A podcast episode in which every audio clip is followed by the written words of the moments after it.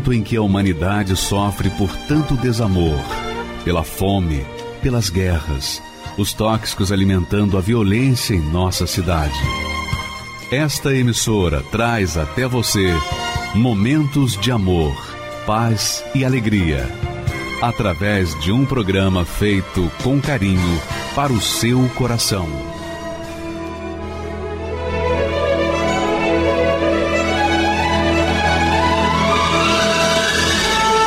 E agora, com você, a Palavra Amiga do Bispo Macedo.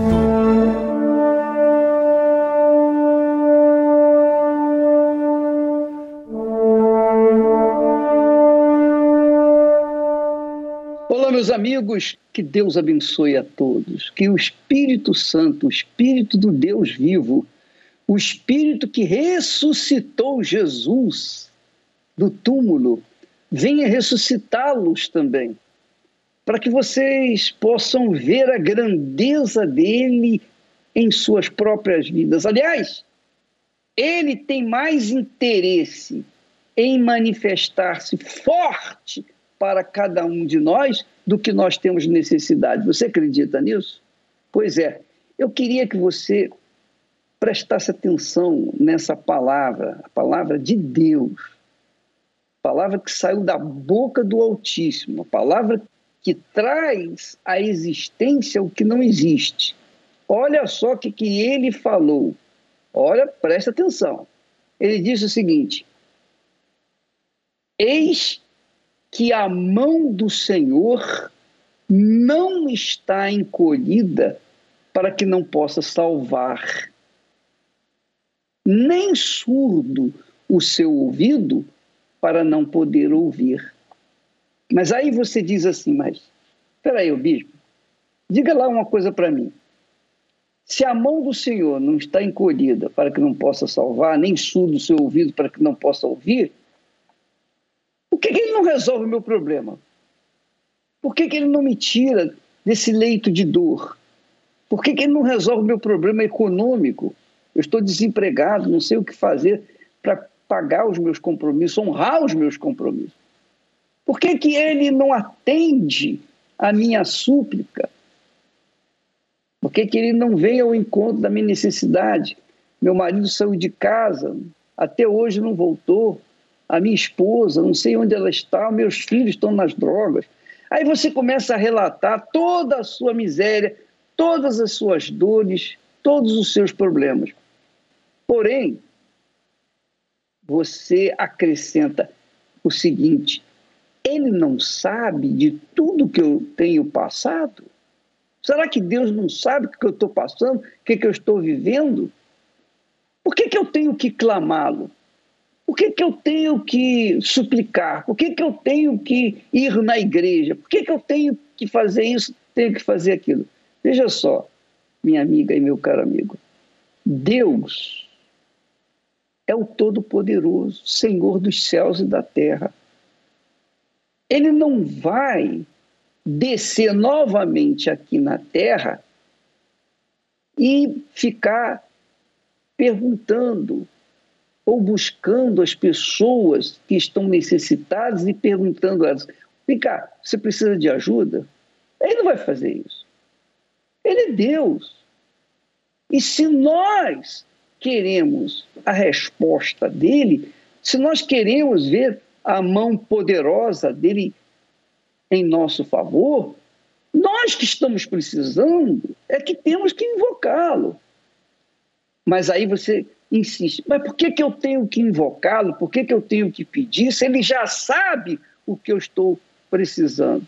É simples. Ele sabe de todas as nossas necessidades mas ele só vem ao encontro daqueles que o invocam. Mas por que, que eu tenho que invocar? Você tem que invocar porque você tem que manifestar a sua fé. Você tem que esboçar a sua fé nele.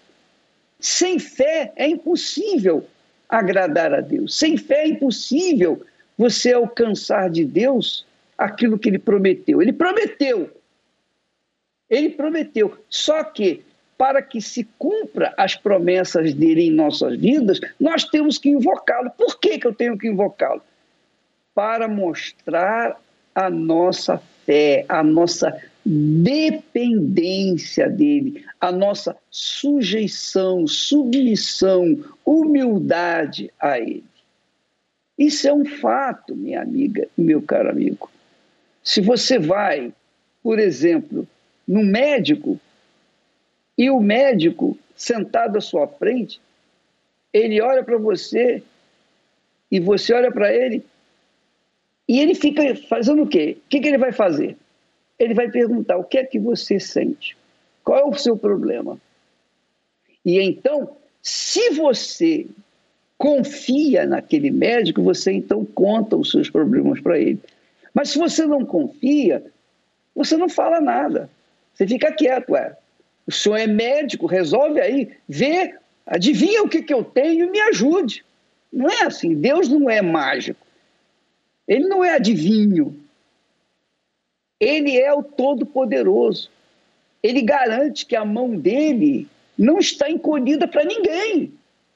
Não importa se você é espírita, evangélico, católico, se você é muçulmano, budista, judeu, se você tem religião, se você não tem religião, se você merece ou se você não merece, nada disso importa. Mas o que importa é que você o invoque, que você venha esboçar, manifestar, expressar um mínimo de fé nele.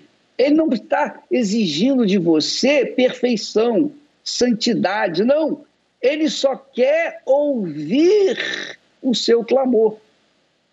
Ele só quer ouvir a manifestação da sua fé, porque sem a sua fé, ele não pode atender a sua necessidade.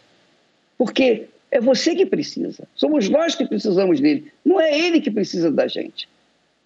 Então, se a gente precisa, a gente tem que fazer a nossa parte. É ou não é? Eu sempre ouvia, minha mãe falava para a gente: faça a tua parte que Deus vai fazer a dele. E essa é uma realidade. Eu aprendi isso quando era garotinho. Se você quer que a mão do Senhor venha atender a sua necessidade, você tem que manifestar a sua fé nele, você tem que fazer alguma coisa para chamar a atenção dele. Porque ele sabe da situação crítica de cada pessoa, de cada ser humano. Ele sabe todas as coisas.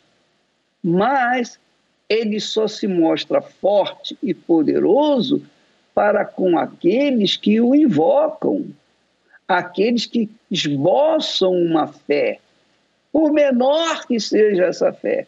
Só pelo fato de você falar: Ó oh, meu Deus, eu não sei se o Senhor existe, eu não sei se o Senhor está me vendo, mas se o Senhor existe, está me vendo, tem misericórdia de mim agora. Faça isso aí agora. Vai custar alguma coisa para você? Você vai ter que pagar alguma coisa? Não. Você precisa merecer para fazer isso? Não que, que você precisa fazer? Você precisa estar dentro de uma igreja para fazer isso? Não. Qualquer que seja a sua situação, qualquer lugar que você esteja agora, por que, que você não faz isso? Custa nada. Mas por que, que você não faz? Talvez o seu orgulho. Talvez você seja muito orgulhoso, orgulhosa. E esse é o grande problema. Então, Deus quer que você venha se sujeitar a Ele, porque Ele e somente Ele é Senhor. E quem quiser os seus benefícios tem que se colocar como servos diante dele. Essa é a realidade. Deus não está buscando perfeitos, santinhos. Não. Jesus disse: Eu não vim para os sãos, mas para os doentes. Ele veio para você. Mas por que, você não pede? Por que, você não fala? Aí mesmo onde você está. Enquanto você está assistindo essa programação, você pode até desligá-la aí para um cantinho e falar: Ó oh, Deus, se o senhor existe mesmo, eu quero ver se isso é verdade. Eu quero ver se isso é verdade aqui agora. Faça um teste. Custa-lhe alguma coisa? Custa. Custa a sua humildade. Você tem que ser humilde. para que Deus então possa atender o seu clamor. Você tem que sair do salto alto. Tem certeza. Tem pessoas que estão no fundo do poço, mas ainda não saíram, não tiraram o salto alto. Estão andando como peito de pombo, empinado, mas estão podres. Então, meu caro amigo, se você estiver nessa situação, não custa nada, basta você falar. O que, que você vai pagar para falar com ele? O que, que você vai gastar? O que, que vai lhe custar falar com ele? Aí mesmo onde você está. Olha só, nós temos o testemunho de um casal, especialmente o William. Esse rapaz, ele experimentou a morte ele foi dado como morto, mas ele ressurgiu. É o que ele fala no tempo, no momento difícil em que ele esteve no hospital. E os médicos constataram essa história dele. Vamos assisti-lo, você vai ver o poder de Deus. A mão do Senhor não está encolhida para salvar quem quer que seja, desde que se o invoque na sinceridade. Vamos assisti-lo. De repente, começou a me faltar o ar. Eu estava sentindo ali o amargo da morte. Eu senti a minha alma descolar do meu corpo.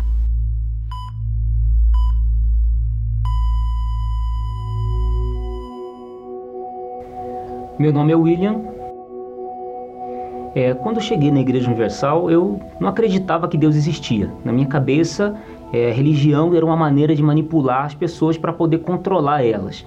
Até que um dia, eu me vendo numa situação de desespero, precisava de Deus, porque eu estava com uma enfermidade, e minha mãe fez um desafio. Ela falou para mim o seguinte: vamos lá, o que, que você tem a perder? E naquele dia que eu fui, eu tive uma experiência com o poder de Deus.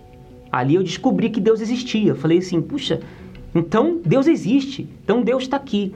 Eu entendi que se houvesse uma entrega total da minha parte, haveria uma entrega total da parte de Deus também.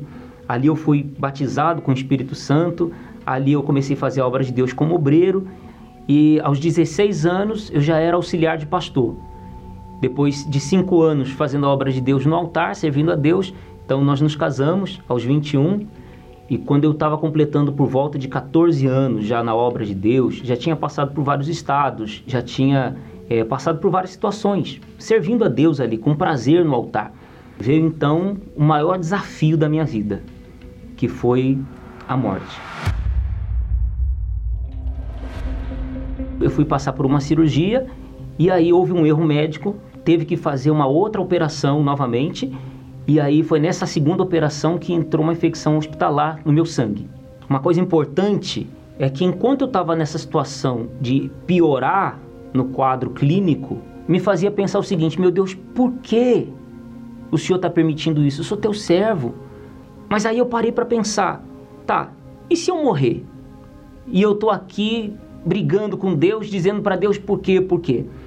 Então eu entendi o seguinte: mais do que confiar no poder de Deus, que foi o que fez eu vir para a igreja a princípio, agora eu preciso aprender a confiar no caráter de Deus. Eu entreguei para Ele a minha alma.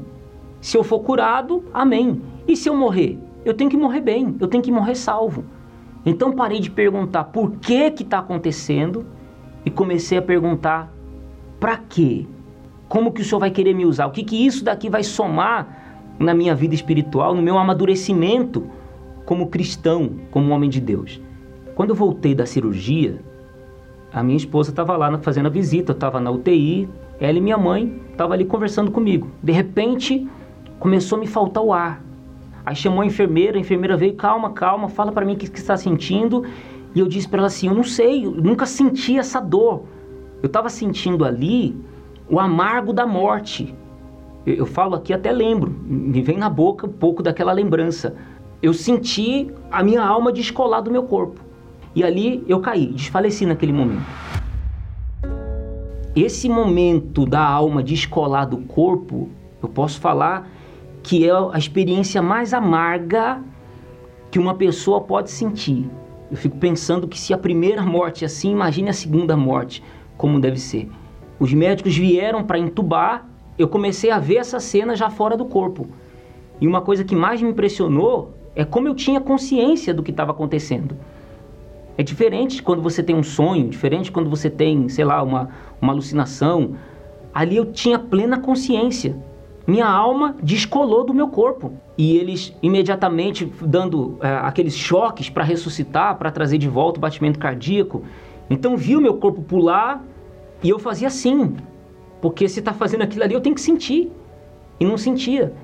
Quando eu via colocar as agulhas nas veias, então procurava olhar para meus braços, eu não conseguia ver braços. Um corpo transformado, não conseguia ver braços, não conseguia ver o corpo, mas tinha consciência de que eu tinha braços. Tinha consciência de que eu tinha pernas. Aquilo que o bispo Macedo fala, que o Espírito Santo revelou para o bispo através do livro Os Mistérios e Segredos da Alma, é exatamente a experiência que eu vivi. Nós somos alma. Se a alma descola do corpo, o corpo já não vale mais nada se furar, se queimar, se enterrar, não vai fazer diferença nenhuma o que se faz com o corpo, agora com a alma fora dele. Não funcionava mais nada, nada. E o médico fazia questão de cada visita me avisar. Tá vendo ali, ó? Aquilo ali é porque o coração não tá funcionando mais, tá? Tá vendo esse aqui? Os rins não funcionam mais. Você tá vendo o tanto que ele tá inchado? Nós temos até a foto de como ele tava lá na UTI. Ele tava tão inchado porque não urinava mais. Tava tudo fora de controle, não tinha mais controle. O médico falou: "Eu não tenho mais controle, eu não tenho mais como resolver, não tem mais remédio que possa ajudar o corpo dele a voltar". Geralmente eles falam: "Ó, e se sobreviver, vai ter sequelas". No meu caso, no caso dele, não teve essa conversa. Já foi, ele não vai voltar. Então esses cinco dias foi os dias que eles conseguiram manter o meu corpo funcionando, mas a minha alma já estava fora. Quando eu estava vendo ali o meu corpo sendo picado pelas agulhas, aquele procedimento todo, o que, que eu fiz? Eu levantei os olhos e eu comecei a olhar ao redor. Foi quando eu comecei a ver demônios. Como que eu vi os demônios? Não via chifre, não via rabo, não via é, é, monstro. Eu via como se fosse aquela fumaça preta, uma fumaça bem densa, preta, numa velocidade muito rápida para cima e para baixo, para todo lado assim, mas uma coisa assim, vamos dizer assim, assustadora. Mas quando eu vi aqueles demônios tentando vir em busca da minha alma, não conseguia chegar até mim. Porque assim, ao meu redor tinha já aqueles pontos de luz, que ali eu entendi que eram os anjos. Em nenhum momento eu tive dúvida ah, eu vou para o inferno. Ah, eu estou vendo demônios aqui, então eles vão levar minha alma. Não, mesmo vendo os demônios, eu tinha certeza absoluta, tinha paz. Eles não podem me tocar. Eu morri em comunhão com Deus. Morri salvo. Eu senti me puxar aqui por trás. Mas foi uma fração de segundos. Eu estava em cima do hospital já. A minha alma já estava ali sobrevoando. E ali eu vi em cima do hospital o L ponto H4 eu nunca tinha subido naquele L ponto. Não tinha ideia do que poderia estar escrito ali. Depois que eu voltei para aquela para UTI, que meu corpo já estava em outra área, ali estavam aqueles demônios, ali estavam os anjos me protegendo novamente. Só que dessa segunda vez, uma coisa muito forte que ficou gravado na minha mente foi o que eu escutei. Vindo do meio daqueles demônios, eu escutei claramente os gritos de tormento. Não é grito de desespero só. É, o tormento se compara a uma tortura, é pior do que uma tortura. Eu não consegui até hoje encontrar nenhum filme na internet, em lugar nenhum, gritos que se compare com aqueles gritos. O corpo humano não é capaz de produzir porque o corpo humano não é capaz de suportar aquele tipo de tormento. Quando a gente sente uma dor muito forte no corpo, é natural desmaiar. Mas o corpo espiritual não. Esse corpo espiritual tem a sensação do corpo normal, mas não desliga. Até hoje, se eu fechar os olhos assim, começar a pensar, eu consigo lembrar, porque é uma coisa nítida. Não é um, um grito de longe assim, não, uma coisa nítida. E aí começou a nascer dentro de mim uma agonia de escutar aquilo e não fazer nada. Então olhei ali para aquela cena e eu falei assim: Deus, eu não acredito que o Senhor vai permitir eu ver tudo isso que eu vi, passar tudo isso que eu passei, simplesmente para ter uma informação. Olha lá, os demônios. E olha lá, você, você está salvo, parabéns, eles estão indo para o inferno, o problema é deles. Não! Não existe isso, não é possível um, um cristão, um ser humano, ver uma cena dessa e não fazer nada. Então o que, que eu fiz? Eu fui para cima. Eu fui para cima daqueles demônios, eu fui para cima daquelas nuvens negras. E foi nesse momento que eu fui para cima, na, na agonia de querer tirar as pessoas daquele tormento, foi quando eu voltei à vida. Ela estava lá segurando na minha mão. E aí eu me lembrando de tudo. Eu preciso falar para você o que eu vi. Eu preciso falar para você o que está escrito lá no L ponto. Eu preciso falar para você é, o que eu escutei. E a reação dele, ele já voltou tão bem que ele foi se recuperando muito rápido. Então foi uma surpresa até para os médicos, eles não sabiam nem o que, que, que, vai acontecer agora.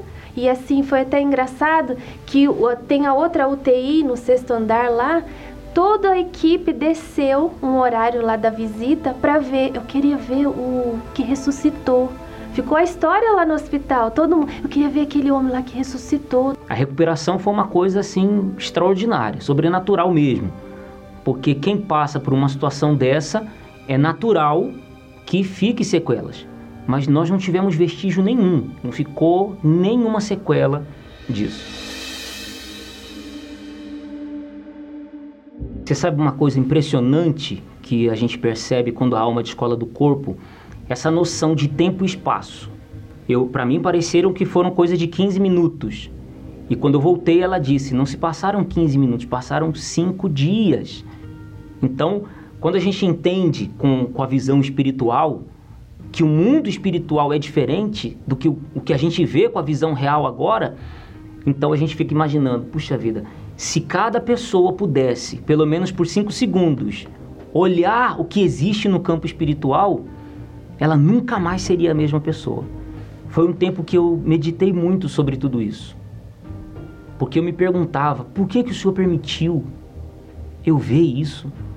Por que, que o Senhor permitiu eu ter essa experiência? Eu, se eu for falar isso, vão dizer que eu tô louco. Ah, isso daí é fruto da, da imaginação dele.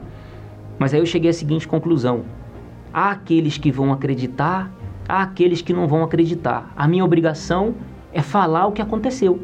E aí a pessoa que quiser acreditar, vai acreditar. A pessoa que não quiser acreditar, um dia ela vai passar por essa mesma experiência. Ela vai ter a sua alma descolada do seu corpo. E quando essa pessoa tiver a alma descolada do corpo dela, ela vai poder confirmar se o que eu falei é verdade ou não é verdade. Cinco anos depois dessa experiência, encaixou perfeitamente o plano de Deus. Ali eu entendi para que eu passei por essa situação.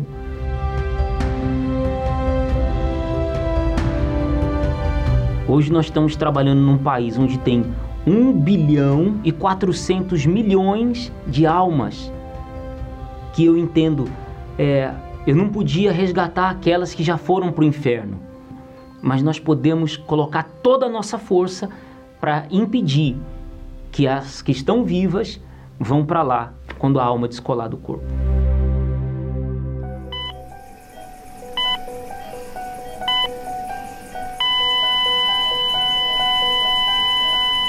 Alma.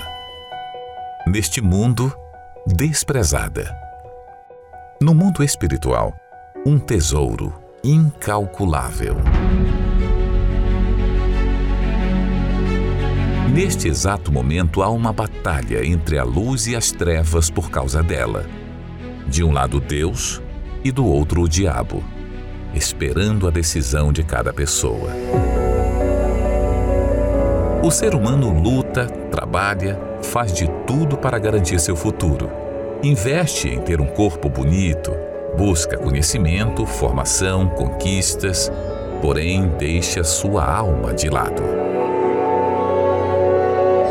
Enquanto o mundo vê uma pessoa assim como inteligente, precavida e de sucesso, o Senhor Jesus lhe dá outro nome.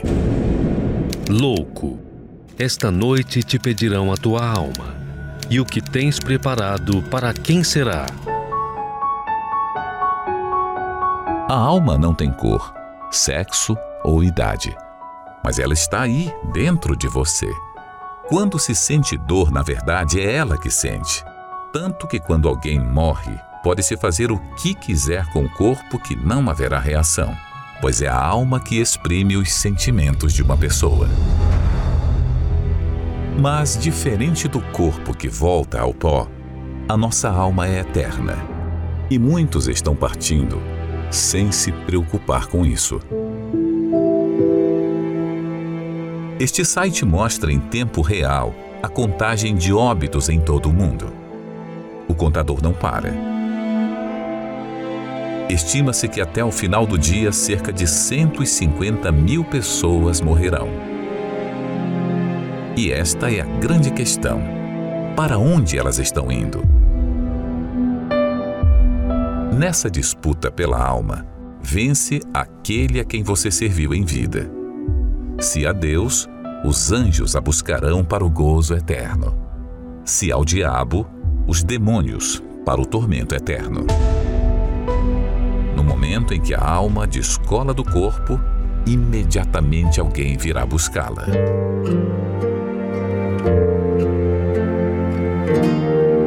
E essa é a dor de Deus. Quando olha para o mundo e vê as pessoas perdidas, enganadas, desobedientes à sua palavra. Como se não existisse o amanhã. Temem mais a lei dos homens do que a lei de Deus. É a dor de ver tantas almas indo para o inferno, por nesta vida terem escolhido viver longe dele. O diabo trabalha para omitir essa guerra do ser humano, o enchendo com as preocupações deste mundo justamente para que no final dela se apodere de sua alma por toda a eternidade. Qual o valor que você tem dado à sua alma? A conquista de tudo que há neste mundo não compensa a perda da salvação.